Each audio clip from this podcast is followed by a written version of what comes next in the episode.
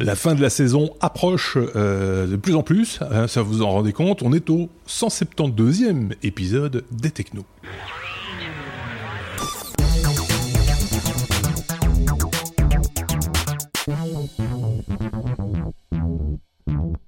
Si je vous dis que la fin de saison approche, c'est que bah, nous aussi, on va se mettre un petit peu en vacances, on va se mettre au vert euh, durant euh, l'été. Et cet été, on vous proposera quelques hors-séries euh, durant le mois de juillet, le mois d'août. Et bien entendu, on parlera actualité du mois de juillet et du mois d'août à la fin ou au début des, des, mois suivants.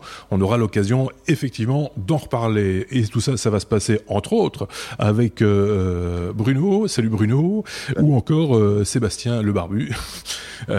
salut Sébastien.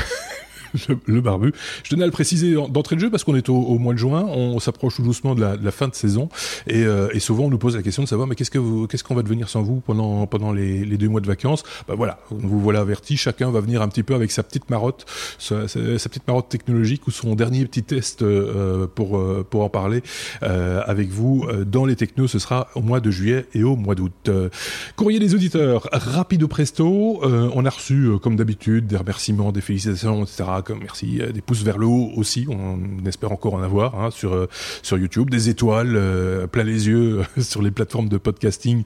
Merci aussi pour ça parce que ça nous aide à mieux être référencés évidemment. On a eu un ou deux ou voire peut-être même trois auditeurs qui nous ont envoyé en aparté des petits messages en, s'inquiétant un petit peu euh, de la rumeur de, de revente ou de vente du site GitHub à, à Microsoft. On va avoir l'occasion d'en parler justement dans cet épisode avec euh, nos petits camarades. Euh, on peut entamer euh, notre abécédaire directement avec la lettre A, si vous le voulez bien.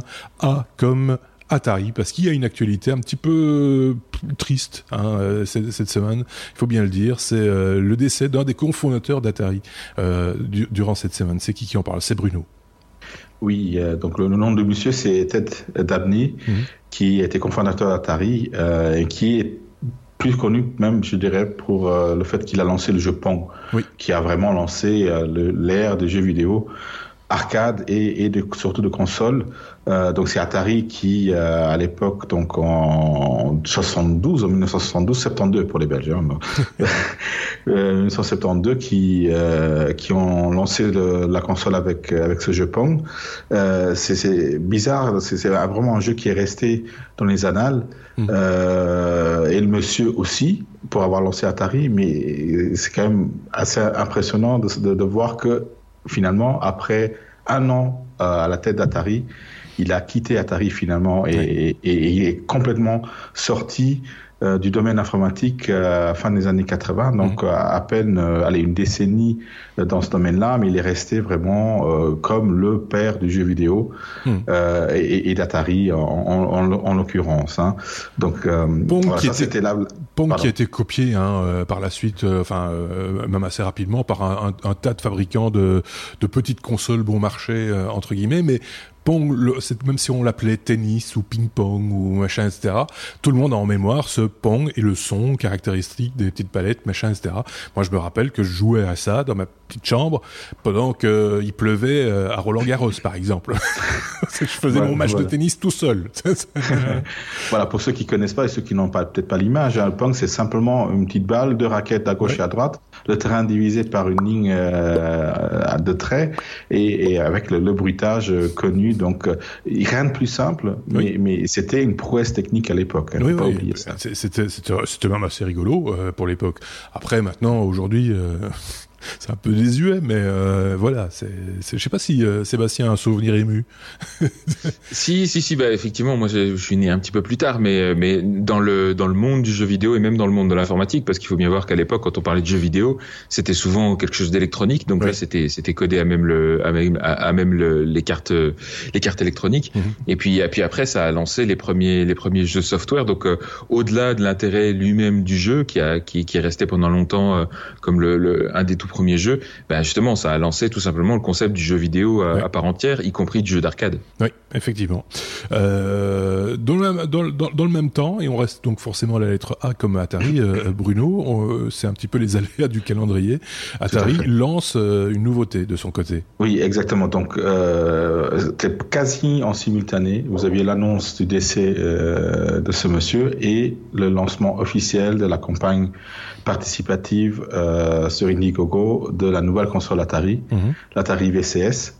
Donc voilà, c'est un peu triste de voir un nouveau produit, mais en même temps, ça fait un peu le buzz. C'est pas voulu, hein, je pense pas. Hein, non, je pense pas. pas c'était prévu. Ce serait maladroit. Ça serait un peu, un peu macabre, effectivement. Donc Atari qui, on en avait déjà parlé, hein, Atari qui lance la, la VCS maintenant officiellement. Donc déjà financièrement, c'est déjà un succès mhm. sur Indiegogo. Après, euh, donc c'est une console euh, basée sur euh, Ubuntu ah une, distribution Linux. Donc c'est un PC finalement euh, qui va intégrer directement, et là on va pouvoir rejouer à Pong parce qu'elle va intégrer non seulement une centaine de jeux Atari de l'époque, donc vous pourrez vous éclater la rétine sur euh, ces gros pixels sur votre tout nouveau TV, nouvelle TV 4K que vous achetez pour le, le mondial de football, et vous aurez des pixels aussi grands que euh, la tête d'un joueur de foot. Hein, donc voilà, euh, c'est ça, un pixel. Non non, c'est pas beaucoup de un pixel. Hein. Un pixel, il fait 10 cm sur 10, c'est ça. C'est juste. Euh, et, et, avec ça, ils ont même intégré, ils vont même inclure une manette originale, quasi originale, sauf qu'elle va être sans fil, des, premières consoles Atari. Donc ils promettent que après cinq minutes, vous la jetterez contre le mur euh, parce qu'elle est tellement nulle cette manette et vous vous rendez compte que les manettes de l'époque c'était simplement ah injouable. C'est prévu. Donc, ils ont prévu cette manette là pour que vous la détruisiez et ils ont à côté une deuxième manette euh, non moderne, on va dire, hein, bien foutue, ergonomique. Donc euh, on, permettra de jouer à ces jeux, une centaine de jeux originaux de, de, de Atari, donc ils seront forcément émulés hein, sur cette console là, mais ils seront bien émulés à, à la base, comme sur toutes les autres consoles d'émulation que euh, d'autres ont lancé comme Nintendo ont de succès.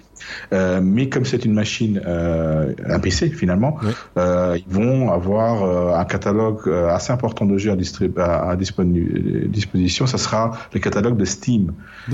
Donc là, sera directement jouable sur la console et il prévoit aussi donc tout un, un écosystème de jeux comme ceux des autres consoles, donc des autres marques concurrentes, euh, comme euh, comme Nintendo, euh, qui, Nintendo qui vont lancer la même chose mhm. sur la dernière console, mais comme comme Sony et comme comme Microsoft.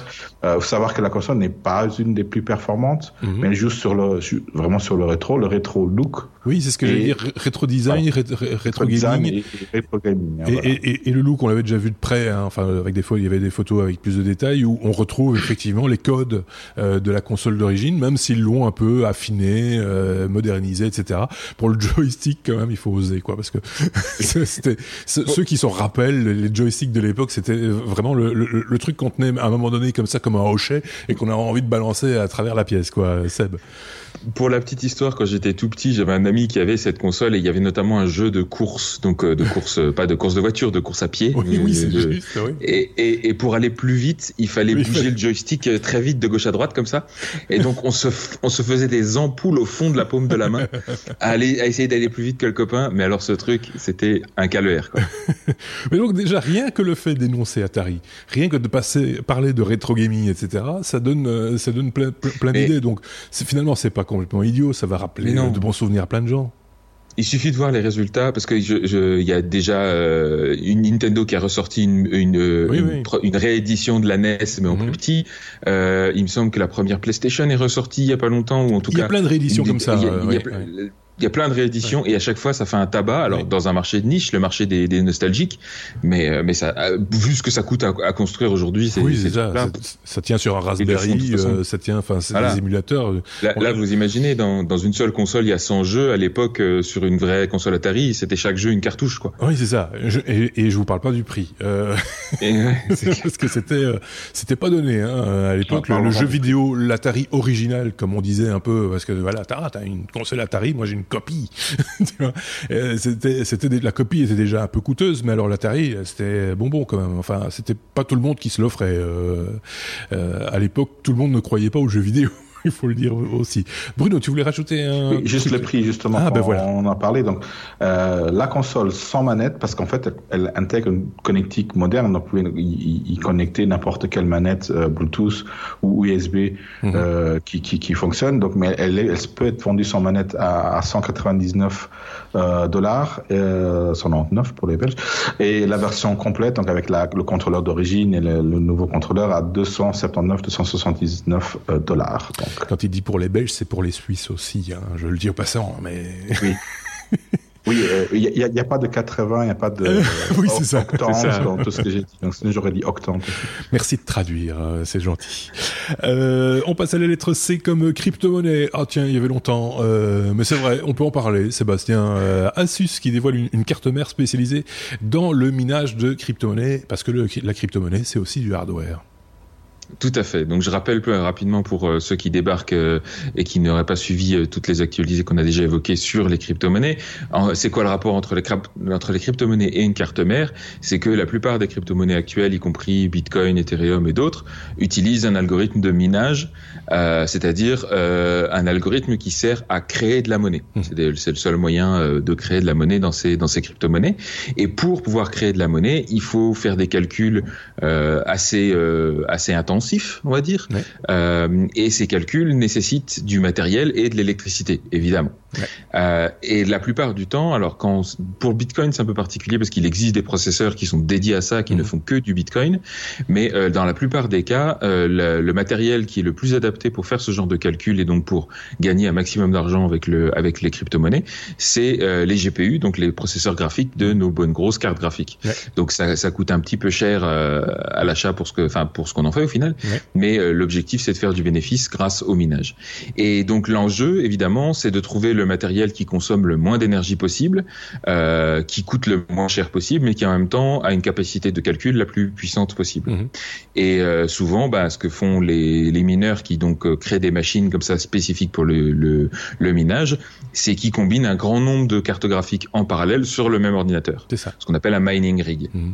Et, et, donc le défi, c'est de trouver des cartes des cartes mères adapté à ça. Donc la carte mère, on rappelle, c'est un petit peu la colonne vertébrale de votre ordinateur. C'est là-dessus qu'on vient mettre tous les composants, le processeur, carte graphique, carte son, tout ça. Mhm. Euh, et là, ici, c'est une carte graphique donc produite par Asus qui s'appelle le H370 Mining Master et euh, qui est vraiment conçue pour les mineurs puisqu'elle comprend 20 branchements pour mettre des cartes graphiques. D'accord. Je vous confirme que c'est pas un truc qui est utile à, au premier gamer venu. Non, hein. ça c'est. Euh, c'est clairement une, une, carte mère optimisée pour ça. Ouais, c'est vrai qu'on voit de plus en plus, en particulier sur les sites chinois, je sais pas pourquoi, des, des nappes hein, qui permettent de faire des extensions sur les, les cartes, sur une carte mère existante. Vous rajoutez en fait, etc.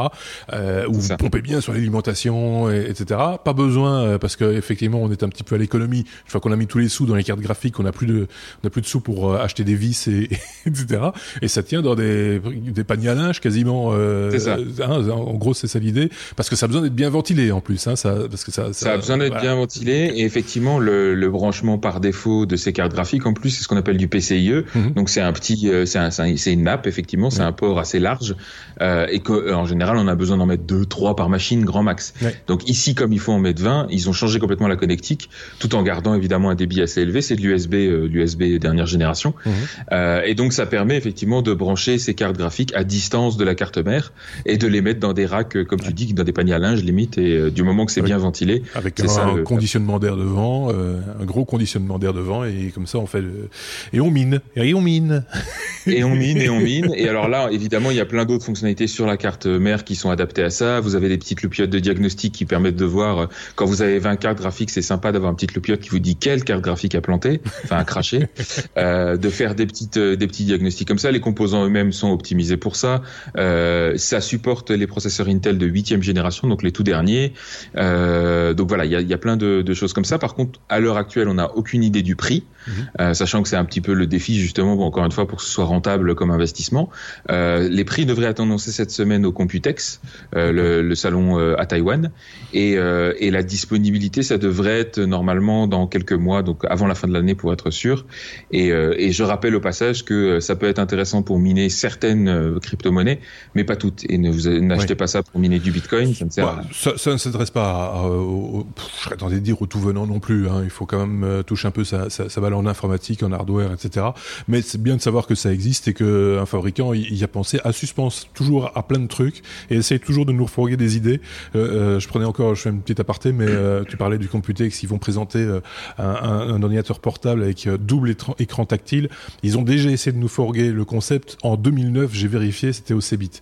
donc voilà, mais ils, ils, sont persévérants et ça finira peut-être par par marcher, par porter ses fruits.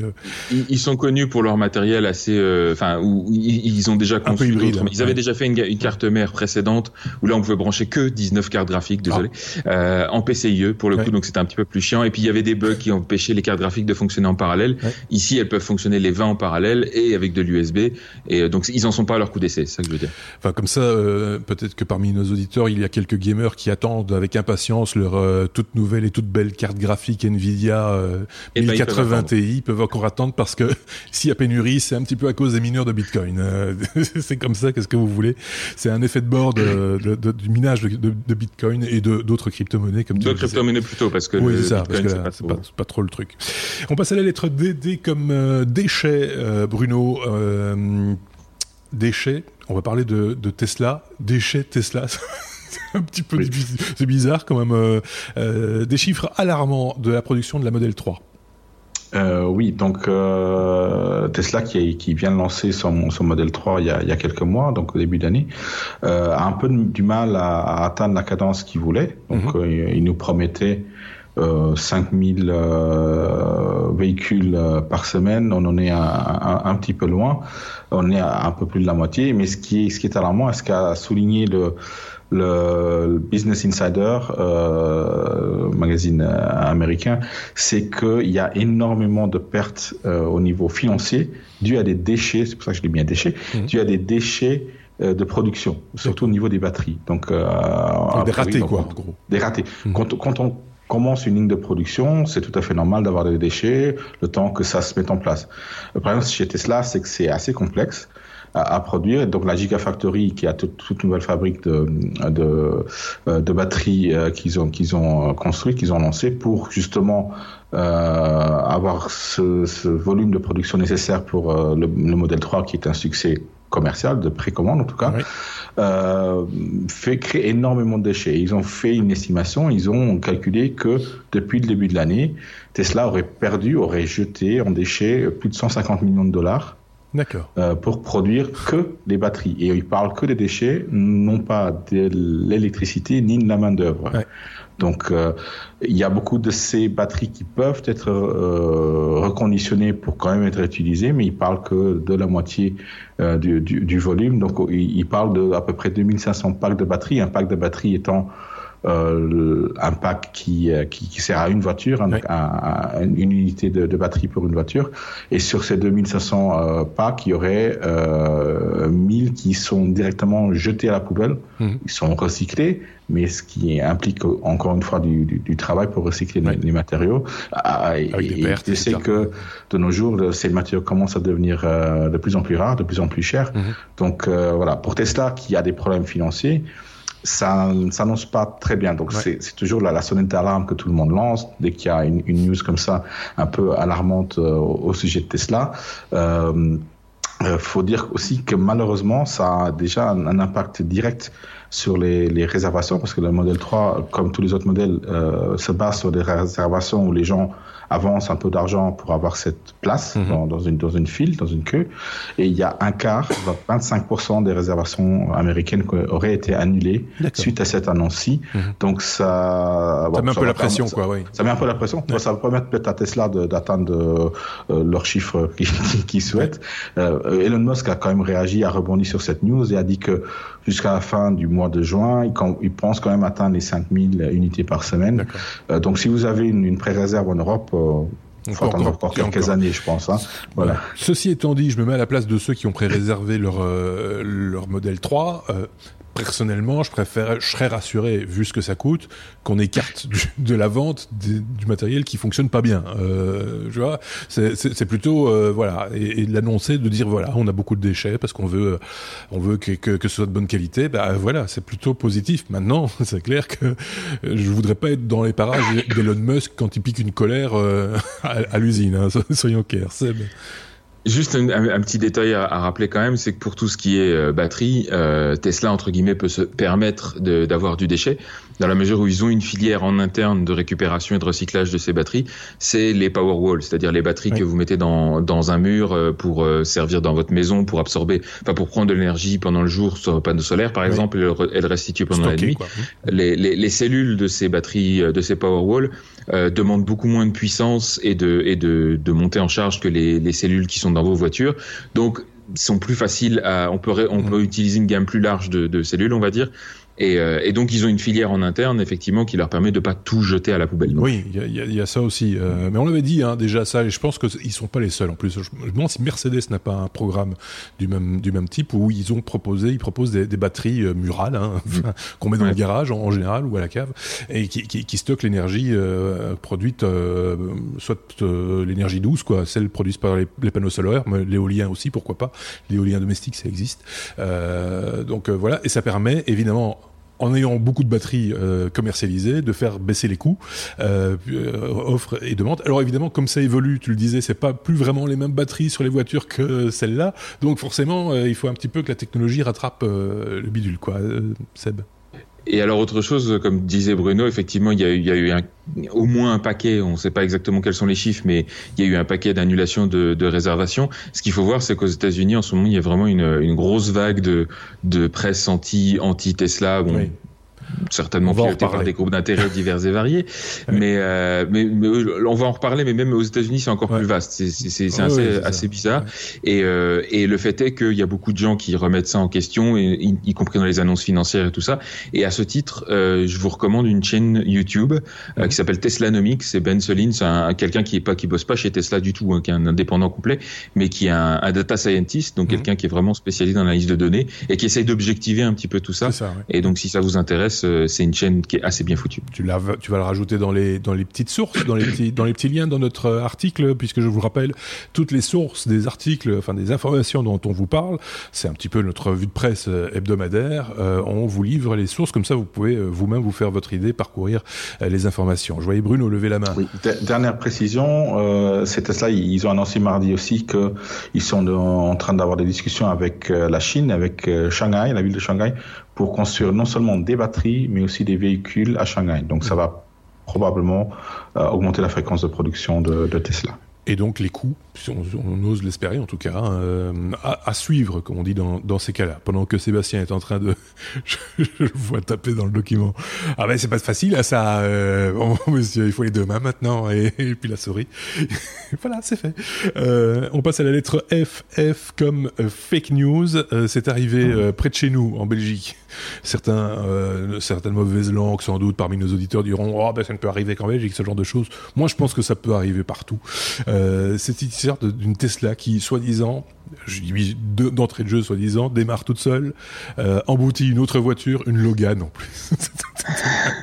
et cette pauvre Logan coincée entre le pare-choc euh, avant d'une Tesla, c'est une P100, je pense, euh, et, et, et, et, le mur faisait vraiment pitié.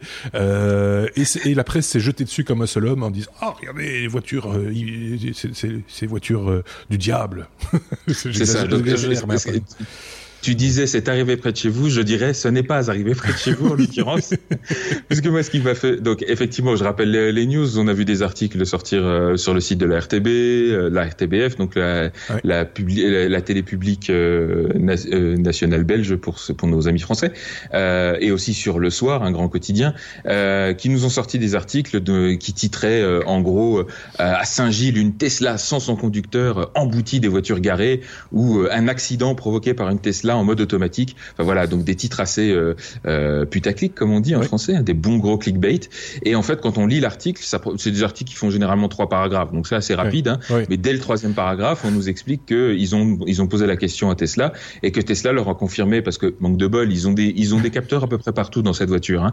Donc ils sont capables de dire quand le conducteur est dans le siège conducteur, ils sont capables de dire quand l'autopilot est engagé. Et en l'occurrence, ils ont pu confirmer que un le, le conducteur était bien dans la voiture, contrairement à ce qu'il disait. Il avait dit qu'il avait fermé juste sa grille et puis que pendant qu'il était en dehors de la voiture, elle s'était mise en route toute seule, telle euh, possédée par le diable pour aller euh, ce qui, ce qui est très drôle et c'est une méconnaissance complète de, de la voiture du monsieur parce qu'il dit j'avais laissé tourner le moteur. Oui, dans une voiture électrique, si le moteur tourne, la voiture avance. Euh... donc voilà, c'est. Euh, donc euh, c'est complètement absurde. Et, euh, et en plus, Tesla a pu confirmer qu'il était non seulement à bord, mais que l'autopilot n'était pas du tout engagé. Donc ça me fait penser un petit peu à une certaine époque, au, tout début des cruise control, il y avait eu pas mal d'histoires comme ça de gens qui soi-disant traversaient les péages ou, ou provoquaient des accidents en disant c'est pas ma faute, c'est le cruise control, il s'est engagé tout seul, il voulait pas se dégager. Oui. Et, je pense qu'avec les véhicules autonomes, on va en avoir de plus en plus des et, et, après, et après les calèches avec les chevaux, les premières voitures euh, à pétrole euh, qui faisaient tourner le lait des vaches. Euh, voilà, c'est le même, même euh, acabit. Non, voilà pour tout ça pour dire que, euh, comme tu le disais juste avant, hein, mais c'est peut-être plus vrai encore aux États-Unis aujourd'hui, une espèce de, de, il est de bon ton de faire du bashing, quoi, hein, dès qu'il s'agit de Tesla et de voitures autonomes de manière générale. Ici, il y a effectivement le, le, le côté bashing, et je pense qu'il y a une influence d'une manière ou d'une autre du, du, marché traditionnel, en tout cas une résistance au changement, ça c'est évident. Euh, D'autre part, bon, il y a un truc qui me dérange vraiment de plus en plus, c'est le modèle de financement de la presse, qui les encourage à faire du sensationnalisme gratuit, et enfin justement pas gratuit, parce que c'est là-dessus qu'ils se font ils se font payer. Et donc euh, vous, moi je l'ai dénoncé dans leur dans leurs commentaires Facebook et tout ça, mais ils étaient presque contents parce que ça leur faisait de la pub. Oui, euh, donc donc c'est inquiétant en fait parce que ça paraît anodin comme ça, mais mine de rien, ça ça, ça, facilite l'inclusion d'une espèce de méfiance vis-à-vis de la technologie et du progrès, alors que cette technologie et ce progrès, en l'occurrence, peut véritablement sauver des vies. Euh, et, beaucoup plus que n'importe quelle limitation de vitesse à 80 km heure, wink wink mes amis français, euh, n'importe quel radar automatique, enfin je veux dire, ces, véhicules-là, avec leur euh, à terme leur autonomie complète, ça va sauver des vies. Donc plus on, retardera la mise sur le marché de ce genre d'innovation, et, et, plus en fait on va, on va être contre-productif. Donc c'est vraiment inquiétant et je, je, ça m'énerve de la part de la presse, au-delà de l'attitude du gars qui, euh, qui, blâme sa voiture pour ses propres erreurs. C'est surtout l'information qui me, qui me chagrine. Et encore une fois, ce, ce putaclic. Euh, on l'avait déjà, on l'avait dit, mais dans d'autres termes peut-être, mais on l'avait dit aussi au moment où il y a eu euh, l'un ou l'autre accrochage, accident, même mortel, hein, il faut bien le dire, avec des voitures autonomes. Euh, on met à l'index la voiture autonome et on oublie complètement qu'à côté de ça, il y en a 400, 400 personnes de plus qui meurent régulièrement sur les routes par la faute de gens euh, faits de chair et de sang euh, qui tiennent le volant. Là aussi, on peut s'interroger euh, effectivement le, changement, l'évolution, etc. Est-ce qu'on est prêt à admettre un mort parce que c'est la machine qui l'a tué plus difficilement que si c'est un autre être humain qui qui est, qui est fautif? Voilà, ça va être toute une réflexion autour de ça, mais on va pas rentrer dans ce débat-là plus avant, en tout cas dans, dans cet épisode. Mais c'est intéressant de voir le comportement des gens, des uns et des autres. Ici, il se trouve que c'était l'occasion effectivement de, faire de faire du clic à bon compte. Euh, voilà, c'est un petit peu dommage, mais, c'est comme ça. Euh, on était à la lettre F comme fake news, on reste à la lettre F comme Facebook, c'est presque la même chose. Euh, on parle de Facebook qui donne accès aux, données utilisateurs et, et, à du monde hein, cette fois-ci. Moi, j'attends avec impatience la prochaine excuse, les prochaines excuses de Mark Zuckerberg pour le coup. Tout à fait. J'ai adoré quand tu disais 3, 2, 1, excuse de Facebook à venir. oui. C'est exactement ça. Mais sauf que là, ce coup-ci, il va vraiment falloir qu'il s'explique. Oui. Euh, je, vais, je vais expliquer pourquoi. Donc, euh, effectivement, pendant tout le scandale, euh, toute la, la controverse qu'il y a eu autour de Cambridge Analytica et de, la, de cette fuite de données, euh, Facebook n'a cessé de nous répéter que d'une part, c'était plus le cas depuis 2014, mmh. euh, puisqu'ils avaient complètement fermé leur API et, évité que les applications puissent récupérer ce genre de données. Et d'autre part, ils, ont, ils nous ont expliqué en long, en large en travers que euh, eux ne donnaient pas les données, ils mettaient à, disposition des outils qui permettaient de cibler basés sur ces données, mhm. mais que les données étaient accessibles uniquement directement par eux. Or là, on apprend cette semaine, grâce à un, report, un reportage du, New York Times, pardon, euh, que depuis dix ans, donc depuis un paquet d'années et encore jusqu'à aujourd'hui, mhm. Facebook a conclu des accords avec 60 constructeurs de matériel et notamment de smartphones, parmi lesquels Samsung, Apple, Amazon, BlackBerry, donc RIM mhm. et, et, tant d'autres, pour leur filer directement accès aux données des utilisateurs. Et pas n'importe quelle donnée, messieurs, dames, puisqu'on parle carrément euh, de votre orientation sexuelle, de, vos, de votre confession religieuse, de votre orientation politique, des événements auxquels vous, vous, avez participé, et j'en passe, et des meilleurs. C'est magnifique. Et pour conclure le tout, il ne s'arrête pas là, puisque apparemment, d'après les tests directs du, du, journaliste qui a quand même fait son travail, il a essayé d'installer une application Facebook sur son BlackBerry.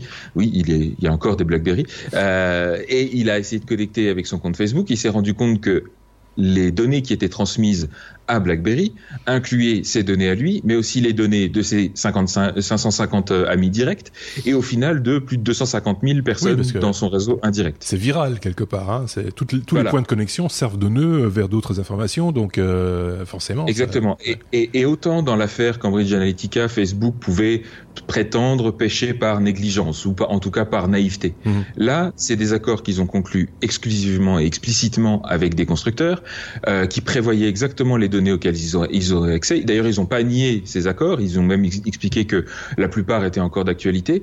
Comme de par hasard, il y en a une vingtaine qui ont été arrêtés en avril, au moment de Cambridge Analytica. Oui, c'est ça. Donc, Très euh, étrange. Et, et, en plus, euh, la, la, la, défense qu'ils mettent en avant, enfin les excuses qu'ils prennent, c'est que de dire, donc il y a une, une loi aux États-Unis, il y a un règlement de la, de la FTC euh, qui leur impose de demander le consentement des utilisateurs avant de transmettre les données euh, à un tiers. Euh, et la défense qu'ils annoncent, c'est que en fait, Microsoft, Facebook, euh, Apple et compagnie, c'est pas des tiers, c'est des fournisseurs de services. Quoi? What, what, the fuck? Oui, oui on, on, tord. Euh, oui, c'est ça. On tord. Ils, ils, tordent, la loi, ils essayent de contourner, de, de, noyer le poisson, et c'est vraiment malhonnête là pour le coup. Ils sont vraiment, euh, euh, ils plongent très loin dans la banalité. Ce que je trouve fou, c'est que là, on se rappelle il y a deux ans, trois ans, la NSA euh, euh, ou le FBI, je ne sais plus très bien, aux États-Unis, voulait absolument avoir l'aide d'Apple pour euh, casser le, le code d'accès à un smartphone pour une enquête sur le terrorisme, sans doute, ou, ou autre, peu importe. En fait, il suffit de demander à Facebook, les gars. mais, mais euh, le, de toute façon, le truc c'est que dans Prism, donc avec le programme Prism, ils avaient déjà accès, euh, ils avaient déjà des backdoors dans pas mal d'OS mobiles. Donc à partir du moment où ces OS mobiles avaient eux-mêmes directement accès à vos données Facebook, enfin vous voyez le, la quantité de données que la NSA s'est récupérée. Et, et, là en plus, le, faut bien voir que l'excuse, enfin le, le, contexte dans lequel ça a été mis en place, Facebook dit c'était parce qu'il y a 10 ans, euh, les OS mobiles et les App Store notamment étaient pas encore standards. Mhm. Et donc du coup, il y avait pas mal de constructeurs qui créaient eux-mêmes leur propre application Facebook. Et donc, si on voulait créer des expériences équivalentes, il fallait qu'on leur, qu'on leur donne accès aux, utilisateurs. Et les gars, les App Store et les OS sont, sont standards depuis combien de temps maintenant? Ça fait ça fait pas 10 ans, mais ça fait bien 5-6 ans, facile. Et depuis, vous n'avez pas arrêté ces accords pour autant. Donc c'est vraiment, vraiment louche comme truc. Et là, autant je dis, Cambridge Analytica, j'étais prêt à leur accorder le bénéfice du doute, autant là, euh, ça commence à sentir le caca, comme on dit dans ces cas-là, pour être tout à fait euh, poli. Alors, à, ceux qui, parce que j'en entends d'ici, murmurer au fond, ils disent « Ah, mais moi je m'en fous, j'ai rien à me reprocher ». Oui, sous ce régime-ci. Exactement. Et, ça en plus, euh. et, en plus, c'est comme les gens qui vous disent euh, qu'ils ils boivent au volant, mais ils assument euh, jusqu'au moment où tu rencontres quelqu'un d'autre. Et ben là, c'est pareil. C'est pas que vos données que vous diffusez. c'est les données de vos amis qui eux ont rien demandé et, pour certains, euh, enfin, ne sont même pas au courant que vous partagez leurs données. Donc, j'ai envie de dire vaccinez-vous. Euh, c'est un peu la même chose. Hein. Mais, mais, mais, donc voilà, c'est clair que bien souvent, et c'est une réaction et c'est humain. Hein, tout un chacun dit bah c'est pas grave, j'ai mis mon âge, j'ai dit que j'avais une copine, machin, etc. Ces données, c'est le nouveau pétrole, hein, les data, on le dit souvent, euh, et, et, ici ça se prouve une, une, une fois de plus, euh, ça, ça, vaut de l'argent pour des gens et euh, c'est pas normal, tout juste, euh, voilà. Oui. Et, et, en plus, c'est juste incroyable, c'est qu'ils disent qu'ils ont signé les accords avec tous ces constructeurs, avec le, le la, la, limitation explicite que ces données ne devaient être, ne devaient être être utilisé que pour créer un Facebook Like sur leur plateforme.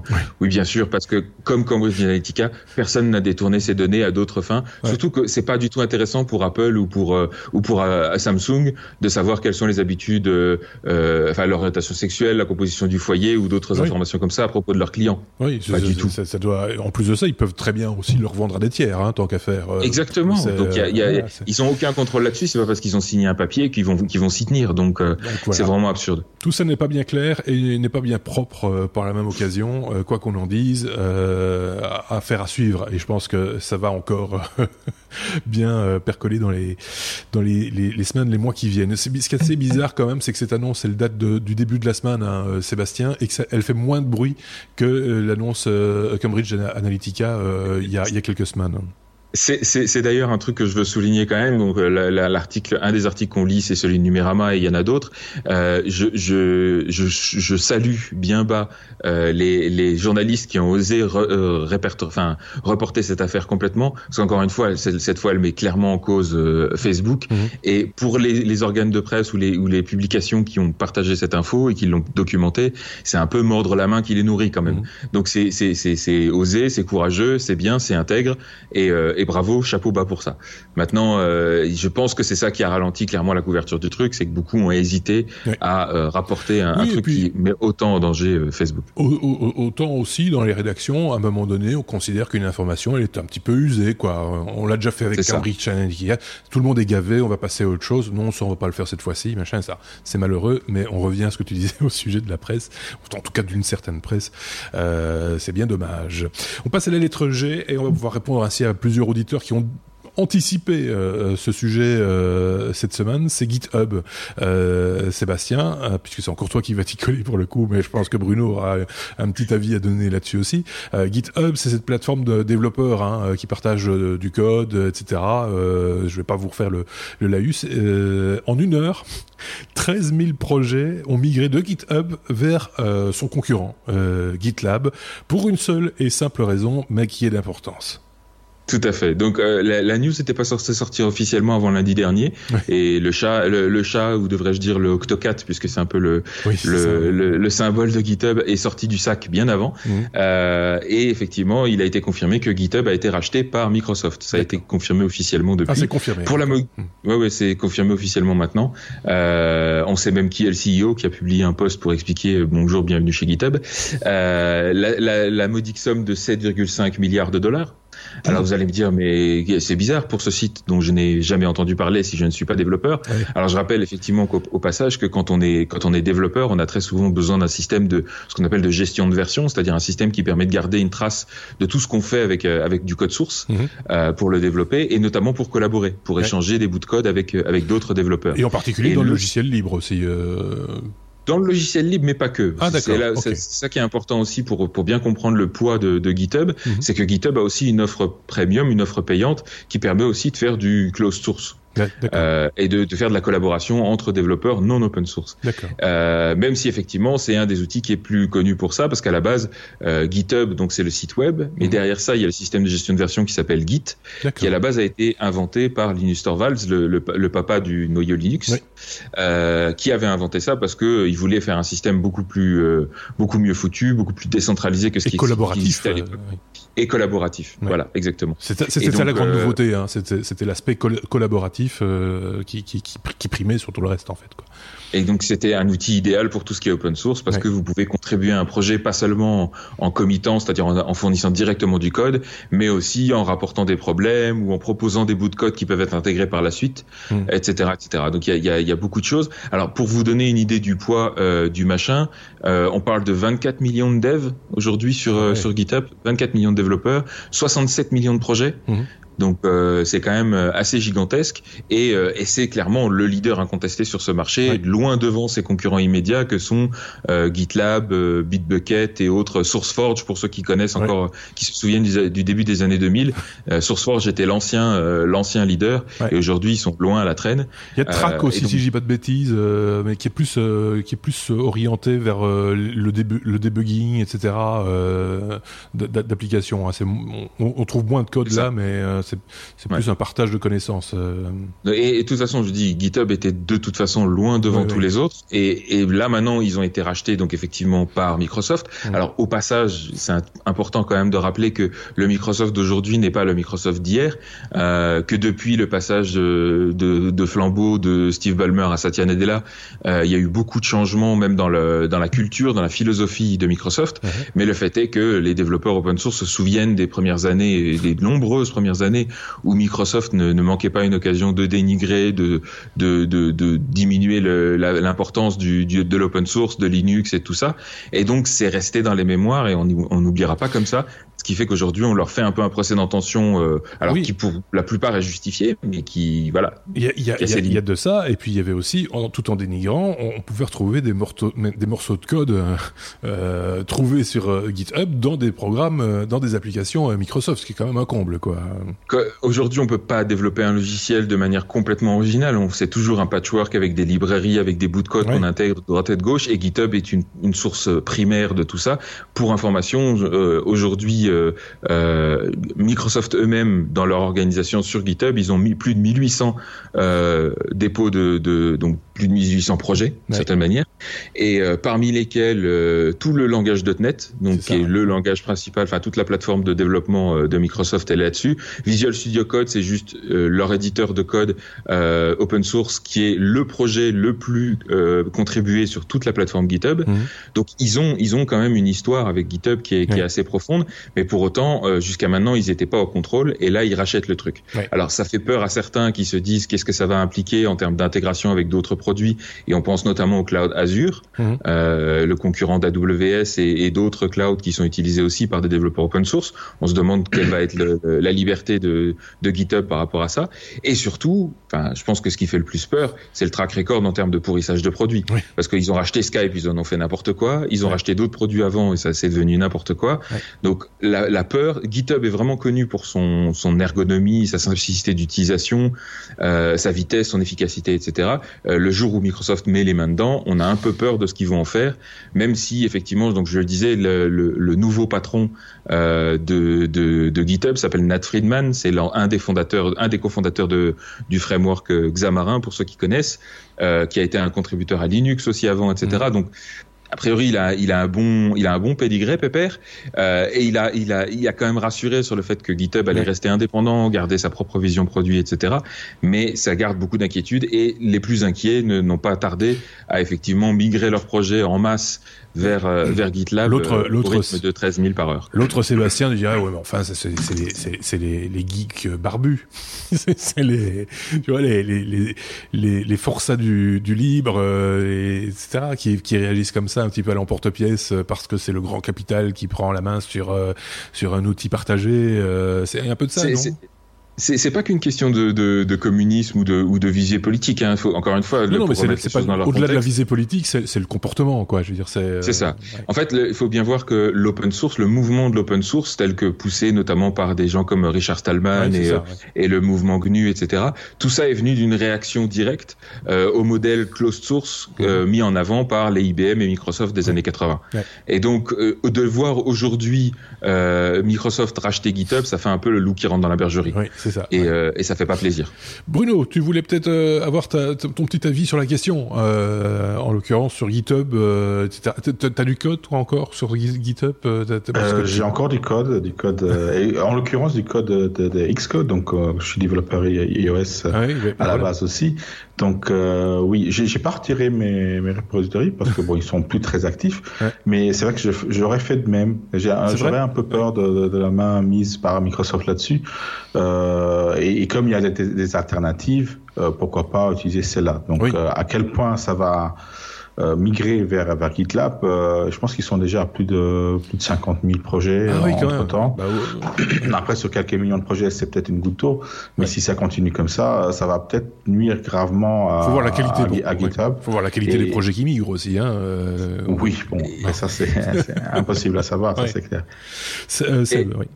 Et très important aussi, il faut voir la qualité du projet Kimi, c'est une chose. Il faut voir une autre chose, c'est que GitHub avait tellement d'avance en termes de, de même de, de, charge par rapport à ses à ses concurrents que on rappellera au passage que GitLab, qui existe déjà depuis de nombreuses années, a eu quelques soucis en fin d'année dernière où ils ont perdu plusieurs jours de travail de tous les projets. Oui. Euh, parce qu'ils ont merdé avec les backups, ils ont fait une mauvaise manip et pouf, il y, y a du boulot qui a disparu. Ça c'est pas sérieux. C'est pas sérieux et ils ont eu vraiment des gros soucis avec ça, malgré le fait qu'ils sont beaucoup plus petits euh, que GitHub. Donc avant de migrer, réfléchissez aussi à d'autres contraintes comme la robustesse, comme la viabilité de, des plateformes, etc. Et n'oubliez pas que de toute façon GitHub, enfin Git le système qui est derrière, étant conçu comme décentralisé, euh, vous n'avez pas de dépendance a priori vis-à-vis d'un serveur plutôt qu'un autre. Donc vous pourrez migrer à n'importe quel oui. Il n'y a pas d'inquiétude à avoir par rapport à ça, donc ne réagissez pas trop trop vite non plus. Moi j'ai moi j'ai beaucoup de, de repositories sur GitHub. Euh, je l'utilise euh, aussi bien pour mes projets open source que mes projets euh, privés, mhm. et, et je vais rester prudent, je vais rester vigilant par rapport à ça, mais je vais pas migrer tout de suite. D'accord. Ok. Bon ben euh, parmi les auditeurs, j'imagine qu'il y en a qui sont développeurs et qui connaissent bien GitHub ou GitLab d'ailleurs. Bah, n'hésitez pas à partager votre votre opinion sur le sujet. J'espère que ça aura euh, un peu rassuré certains euh, qui avaient euh, réagi assez promptement d'ailleurs et on vous en remercie en nous posant la question de cette migration ou pas de GitHub vers GitLab. On passe à la lettre N comme ah vieux souvenir. Chaque fois que j'évoque ce nom, c'est une espèce de Madeleine de Proust. Nokia, Nokia, Nokia, Nokia. Nokia revend euh, à son fondateur. Alors c'est bien parce que c'est une news qu'on avait fait il y a un an, je pense, ou un an et demi, euh, mais dans l'autre sens. C'était W comme Weezings. c'est ça. C'est le, le, le, ping-pong de l'actualité. ça s'en va et ça revient, comme les tout petits riens. C'est une news qui n'est pas de cette euh, semaine, qui est de la semaine passée, me semble-t-il, mais c'est pas grave. Euh, on l'avait pas abordé dans le, précédent épisode. On a, on a plus d'infos là maintenant sur, sur les, les, montants, etc. Donc euh, effectivement, on se rappelle qu'il y a deux ans, euh, Nokia avait racheté WeThings, qui était une start-up française au passage, euh, créée par Eric Carrel et Cédric Hutchings, euh, et ils avaient racheté ça pour la modique somme de 170 millions d'euros. Mhm. À l'époque et c'était ils avaient tué la marque WeThings et ils en avaient fait une Nokia Health. Mhm.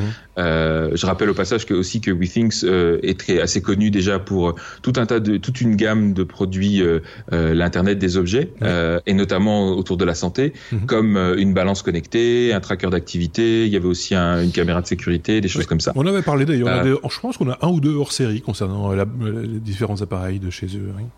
Voilà.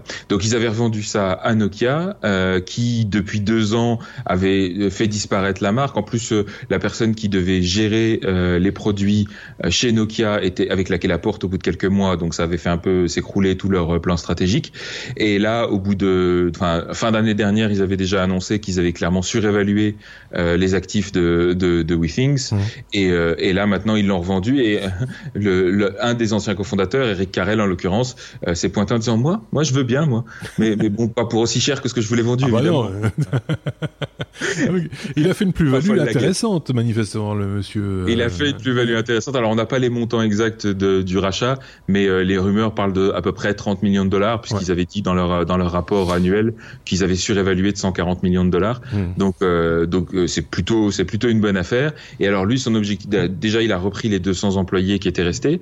Et, et son objectif, c'est vraiment de relancer la marque WeThings, donc de relancer lancer une gamme de produits euh, encore plus euh, plus avancée. Donc il reprend vraiment ça. Je mmh. trouve que c'est une bonne nouvelle aussi pour l'entrepreneuriat euh, en Europe et en France parce que c'est une belle marque et c'est vraiment des gens qui maîtrisent. Quand on parle d'internet des objets, même au niveau mondial, Eric Carrel c'est un peu une référence. Oui, on en a déjà parlé, comme je le disais à plusieurs reprises, et c'est vrai que c'est quand on a appris le, entre autres Bruno, on va lui donner la parole dans un instant, mais quand on a, on a parlé de la vente à, Nokia, on était tous un petit peu tristoun, enfin tristoun entendons-nous, hein, ça va, on s'en est remis, mais mais mais dans le sens où euh, euh, nous, c'était un truc, ça nous donnait du biscuit, comme on dit. Euh, il y avait toujours un petit objet de chez eux qui permettait de faire un hors-série intéressant et dont on n'avait pas à rougir.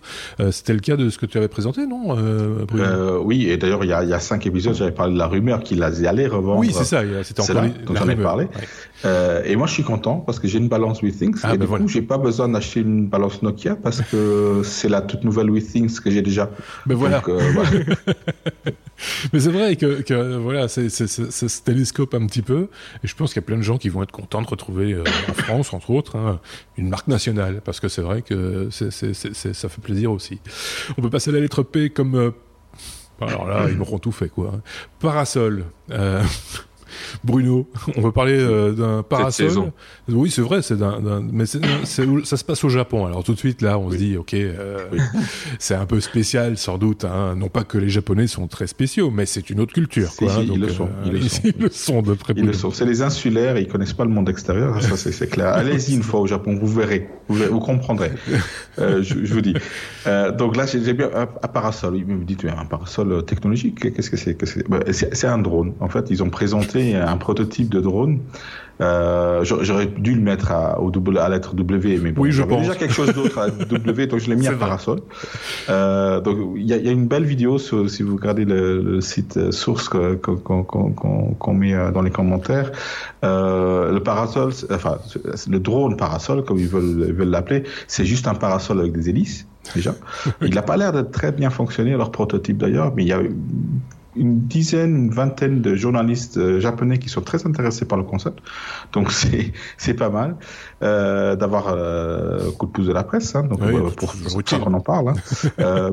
euh, et euh, donc ils veulent sortir un drone euh, qui qui suit une personne et, et, qui a qui a la forme d'un parasol pour pour euh, qu'on évite d'avoir un, coup de soleil sur la tête. Il faut savoir qu'au Japon, effectivement, les, les étés sont, sont, sont, sont, bien chauds aussi, mhm. effectivement. Mais là où le bas blesse, on va dire, c'est que déjà leur prototype, euh, en ce moment, il, il, a une autonomie de 5 minutes. Ah oui. Ce qui fait, voilà, je veux dire, on fait une balade de 5 minutes. Après 5 minutes de balade pour les Japonais, c'est beaucoup, hein, parce qu'ils travaillent 12, 13 heures par jour, ils ont pas trop le temps. Bah, ils sont, de toute façon la moitié du temps bourrés après, donc voilà. Euh, c'est de l'expérience. Je, je, je, vous jure que euh, la dernière fois que j'étais au Japon, je sors à 5 heures de, de l'hôtel dans l'ascenseur, il y avait déjà un gars bourré à 5 heures de l'après-midi dans l'ascenseur. C'est du vécu, c'est pas n'importe quoi, c'est du vécu. Oui, il faut, il faut pas, il faut pas généraliser. Voilà. Non, mais c'est mais, mais, après, ce qu'ils disent aussi, c'est qu'ils vont euh, travailler sur un nouveau prototype qui va lui atteindre 20 minutes d'autonomie. Ah, ben ça c'est Mais ceci étant dit, euh, bon, au-delà du bruit, parce que avoir un, un, espèce de bruit de moustique qui va te suivre partout où tu vas, c'est pas totalement idiot d'avoir un, un, un, parasol qui te qui te survole en permanence. Je le fais comme ça avec la main. Euh, ça, te libère, ça, te, ça, te libère, les mains. Tu peux faire autre chose. Tu peux téléphoner, machin, etc. Un chapeau, euh, quoi. Voilà, c'est un peu le principe du chapeau. Euh, soyons clairs. C'est l'invention inutile par excellence. Mais c'est intéressant parce qu'on a abordé un sujet qui est le Japon en même temps, hein, avec un qui a été au Japon et l'autre qui va au Japon euh, dans les, les, jours qui viennent, euh, Sébastien. Euh, ben, si tu en trouves un, je te dirais teste-le, mais je suis pas sûr qu'on en parlera dans les technos. je pense même que je dois pouvoir en monter, monter un parasol sur mon sur mon Mavic Air si, c'est que ça. c'est ça. Donc euh, voilà, c'est quand même très très particulier ce genre d'invention. Je dirais que j'allais dire qu'on ne trouverait ça qu'au Japon, mais je pense qu'il y a d'autres d'autres inventeurs peu foufou euh, qui, pourraient amener ce genre de, choses à des concours. Euh, je pense au concours Lépine et des trucs comme ça, euh, où on a déjà vu des trucs quand même très très bizarres et, ce genre de choses là pourrait en faire partie. On peut passer à la lettre S comme Sonos.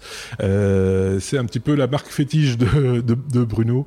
Sonos, les, enceintes connectées qui lancent euh, bah, une, une, nouvelle gamme, enfin un nouveau modèle, Sonos Beam, c'est ça?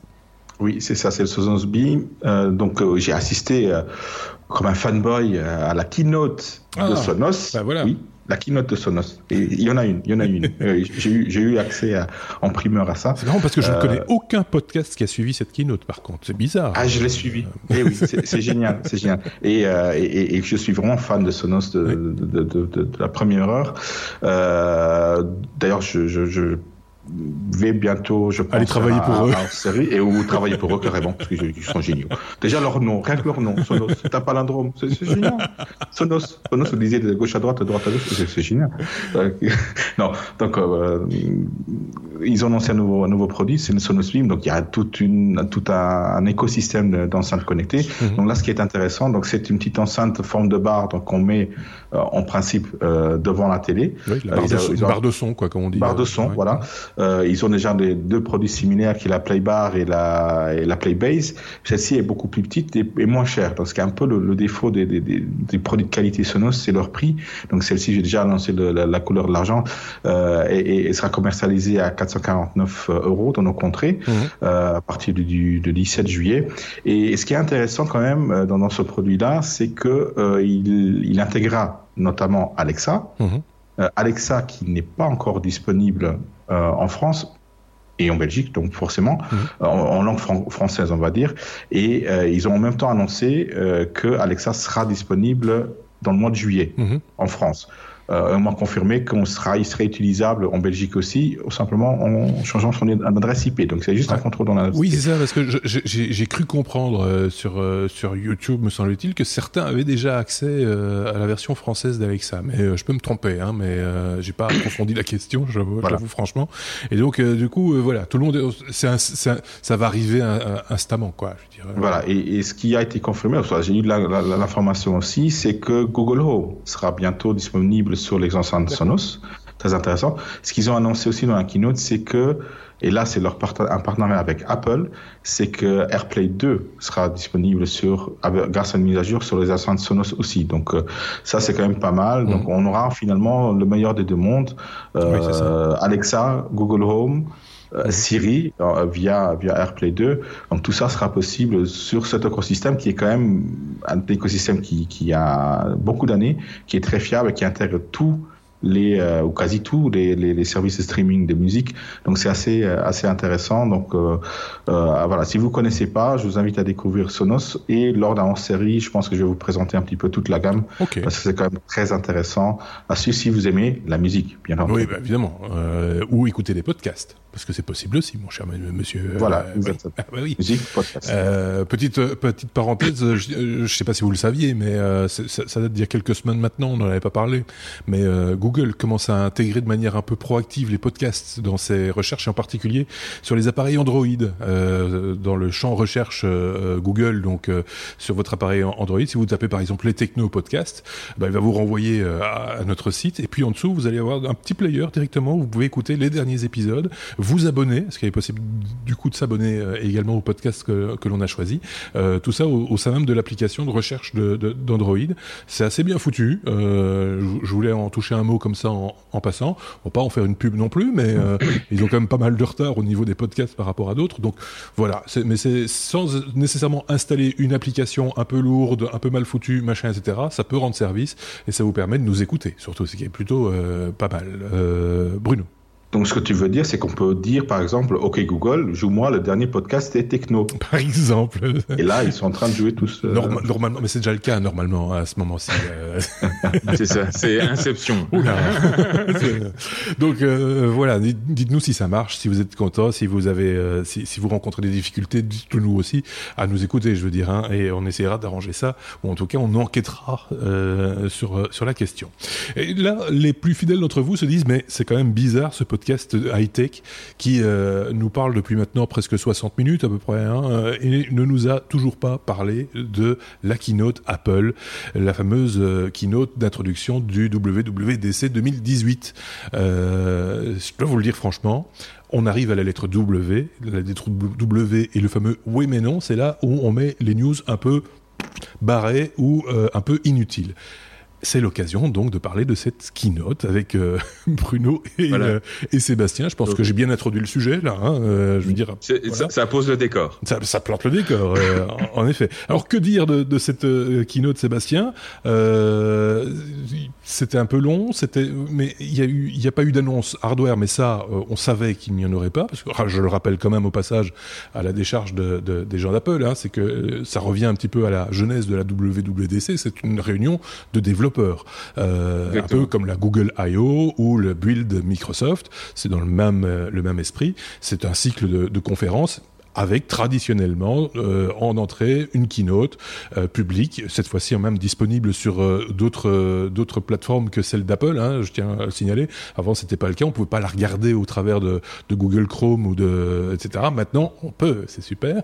et donc voilà. et évidemment, comme de juste, la plupart des podcasts techno se sont lancés dessus comme un seul homme en faisant un suivi en direct ou ou même un débrief après, etc. Pour parler de quoi Je vous le demande. Sébastien et euh, Bruno. Sébastien, peut-être Alors, euh, effectivement, euh, c'est bien de rappeler que WWDC, c'est développeur et donc typiquement c'est software ou mhm. c'est hardware quand ils veulent présenter de nouvelles plateformes qui vont être intéressantes pour les développeurs à exploiter. et cette fois-ci, il n'y avait, avait pas de nouvelle plateforme, donc ils sont restés au logiciel. Mhm. Par contre, mais c'était deux heures et demie, une des, probablement une des keynotes les plus longues qu'ils aient jamais faites, et deux heures et demie de rien. Ils ont rien dit. C'est hallucinant. Ils ont parlé de gadgets pendant pendant la plupart du temps. On a même pas eu le droit aux chiffres, donc ils se sont même euh, ils, ils, ont ils ont même évité tous les euh, regardez comme on est fort, euh, regardez comme on a plein de magasins qui vendent plein de produits. Oui, ça, Tout ça, on y a même ça, typiquement, c'est dans les autres keynotes. En général, c'est en amorce d'une keynote de présentation d'un nouvel iPhone ou d'un nouvel iPad ou d'un. Ouais, enfin, rarement software et la, plateforme, ils aiment bien la mettre en avant, dire on a payé autant de milliards aux développeurs, tout ça. Il y oui, c'est vrai. Il y avait rien de tout ça. par contre, ils ont sauté dans tout un tas de gadgets. Alors oui, c'est drôle et, et, ça fait des, des jolies pubs. Alors je, au passage, ils ont toujours une petite, enfin maintenant ça devient une tradition. Ils ont une petite vidéo d'intro euh, qui est censée être, être, humoristique. Là, ils présentaient un petit peu les développeurs comme des animaux étranges dans la savane, tout ça. C'était à la fois humoristique et un tout petit peu, tout petit peu, cliché. Euh, comment dire, cliché et, et, comment dire, euh, ouais, stigmatisant quoi. C'était pas, j'ai pas, j'ai pas tout apprécié à sa juste valeur, on va dire. Ça piquait un peu et surtout quand on voit après ce qu'ils ont présenté, enfin, euh, au moins derrière, t'assures avec des avec des annonces sympas. Là, euh, ils nous ont parlé des animojis avec la détection de la langue, super. Euh, voilà, cinq minutes de présentation sur regardez maintenant il, il, connaît votre langue, donc on peut rajouter des nouveaux animojis qui tirent la langue. Ok, j'attends encore la détection d'autres parties de votre anatomie qui pourra à la rigueur être intéressante.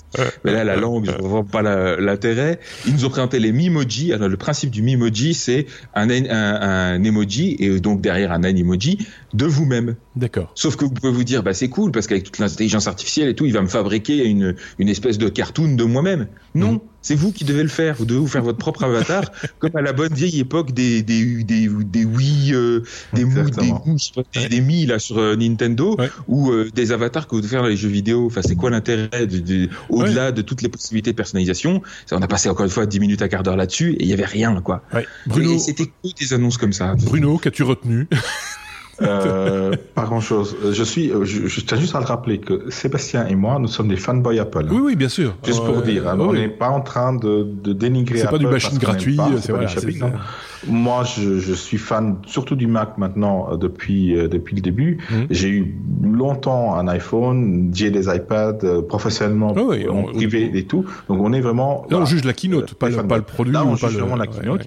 Euh, oui, pour continuer dans la lancée hein, de, de, de, de, on va quand même en parler, mais de, sortir, de, parler de l'évolution de Siri minimale, de, de parler d'un tout nouveau nouvel outil pour limiter l'usage de son téléphone, euh, franchement, oui, ça, voilà, ça n'a que, que, que l'apothéose, c'est l'emimoji, c'est vraiment, je pense que c'est le truc à retenir de, de, de, ça, ça, et, alors, et alors, L'autre information, alors là vraiment, mais tout, j'en ai vu qui en ont fait des louches, mais euh, pendant 20 minutes, un débat sur le mode sombre.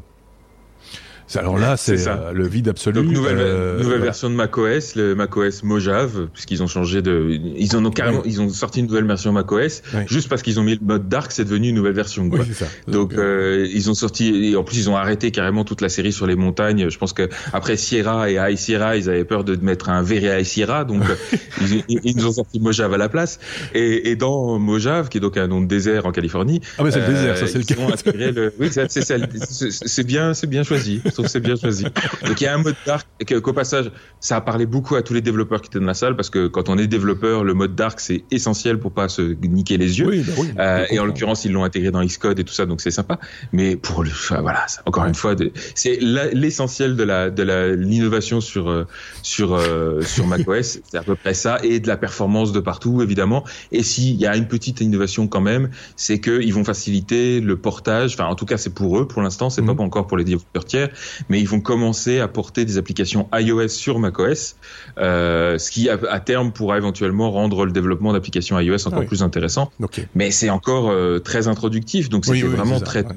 Et à côté de ça, effectivement, on attendait des grosses mises à jour du côté de Siri, que ce soit sur iOS ou sur macOS. Mm. Et tout ce qu'ils nous ont annoncé, c'est leur truc qui s'appelle Siri Shortcuts, qui est une espèce de pâle copie d'IFTTT euh, pourri et, euh, et qui apporte un tout petit peu de customisation, mais vraiment euh, pas grand-chose. En tout cas, on, on reste encore loin Bon. des, des Google Assistant ou des ou des Amazon Echo. Quoi. On va pas tomber dans le piège de faire 20 minutes pour dire qu'ils n'ont rien dit. Faut être, euh, faut être juste, hein, euh, so- so- soyons clairs. Mais oui, Je, je veux juste quand même insister sur un truc, c'est que moi, de- derrière le ils n'ont rien dit, il y a quand même une, une leçon que je tire de tout ça. Je Mhm. rappelle euh, que Apple, ils ont un, un- un trésor de guerre de plusieurs centaines de milliards de dollars. oui. Ils ont une envergure en termes de nombre d'employés et de nombre de chercheurs et d'ingénieurs qui est juste gigantesque. Je peux pas croire que euh, ces annonces avec une keynote aussi pauvre Mhm. ne soient que le résultat d'un manque de créativité et d'innovation. Ouais. Et derrière certaines des innovations qu'ils ont présentées, comme tout ce qui est machine learning, tout ce qui est euh, augmented reality, ils ont présenté pas mal de choses sur la réalité augmentée.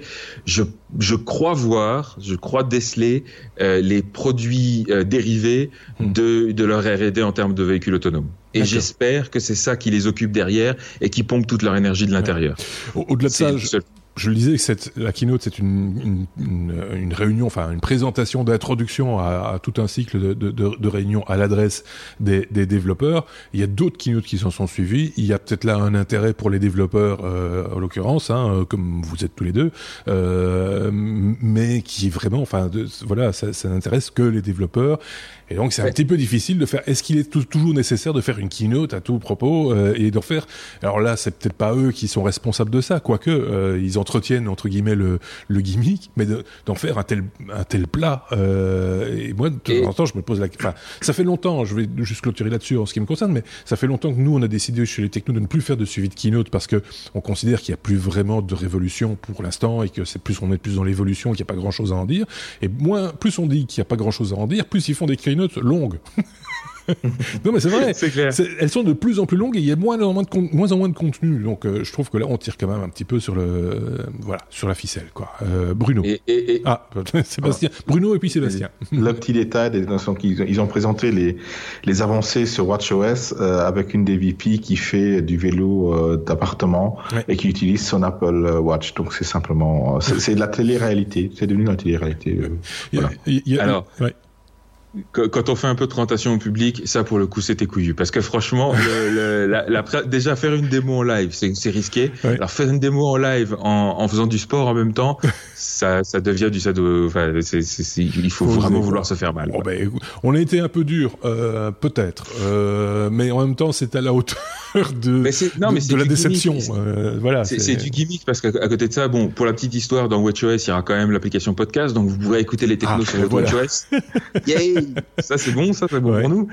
Mais non, à côté de ça, il y avait, y avait effectivement pas grand chose. Et, euh, et, et par contre, tu parlais des autres keynotes. J'ai commencé à regarder les vidéos de euh, ce qu'on appelle le platform State of the Union. C'est Ouais. un petit peu le, le- le- la keynote spéciale développeur. Et, euh, et là, il y avait des petites annonces qui étaient, qui étaient relativement intéressantes, même pour les utilisateurs euh, Mhm. euh, non non développeurs, on va dire, Oui. notamment l'intégration d'une gestion de mot de passe beaucoup plus avancée, Mhm. qui va vous permettre de sécuriser tous vos comptes de manière plus plus forte. D'accord. Et ça, ça aurait été intéressant, je trouve, d'en parler euh, même euh, même au grand public et, et pour que la presse s'en empare un peu, parce que c'est des c'est des problématiques qui Ouais. sont importantes, surtout par les temps qui courent. Moi, j'ai l'impression qu'avec Apple, les- les- la presse, on va, on va pas en faire un 10, 10 tonnes non plus, mais euh, la presse est un peu en, en attente de quelque chose. Toujours, Apple a promis des choses. C'est une promesse, Apple en soi. Hein, euh, on, on le dit souvent, et, et donc ça déçoit. Euh, mais en même temps, ça entretient un discours. Moi, ce que j'ai détesté il y a quelques mois, et c'est pour ça qu'on en a pas parlé parler ici, c'est tout le débat sur euh, le petit euh, le cran dans le dans, dans, dans l'écran de du Windows de, du Winphone de, oh, de l'iPhone. De l'iPhone 10 euh, un cran dans un écran excusez-moi mais moi j'en fais pas un débat quoi. Je veux dire on, s'en fout quoi. C'est c'est juste hallucinant. Enfin bref voilà. On, on, on clôturait on voulait quand même en, en toucher un mot on l'a gardé pour la fin ce mot. Le jour où il y aura de vraies annonces on en parlera peut-être plus et on mettra on le remettra on le fera remonter à la lettre A comme Apple. Euh, mais, mais, pas là quoi. Mais là on les, a, on, les a on les a fait descendre dans le classement. C'est la punition ultime. Ils sont passés de A à W. Oui et puis et puis voilà ils vont perdre euh, des milliards à cause de nous. À cause de nous c'est sûr. Dire, là, là, là ça va leur coûter mais leur, leur, leur trésor de guerre il va diminuer de moitié là Donc voilà, comme quoi, je vous le dis franchement, on se prend pas au sérieux, mais là, euh, on aime bien parler de choses qu'on aime bien, et là, on n'a pas aimé, voilà, c'est tout. Euh, merci en tout cas de nous avoir suivis jusqu'ici euh, dans cet épisode 172. On se retrouvera bien entendu la semaine prochaine, parce que la saison n'est pas terminée encore. On va saluer Bruno de ce côté-ci. À très bientôt Bruno, Sébastien qui part au Japon, mais qu'on retrouvera avant la fin de la saison.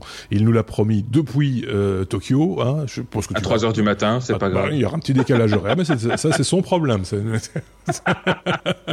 Il n'avait pas réfléchi à ça, à mon avis, au départ. Mais bon, voilà. Euh, et, et j'espère qu'on vous retrouvera, vous aussi, quel que soit le décalage horaire. D'ailleurs, la semaine prochaine, je vous le rappelle, fini les hors-séries, en tout cas pour l'instant, sur le mois de juin, puisqu'on doit un petit peu euh, préparer l'été. Donc, euh, ne vous inquiétez pas si lundi, vous ne trouvez rien dans votre application euh, podcast ou sur la chaîne YouTube. C'est pas grave. On se retrouve pour le 173e épisode jeudi prochain ou vendredi prochain. À très bientôt. Au revoir.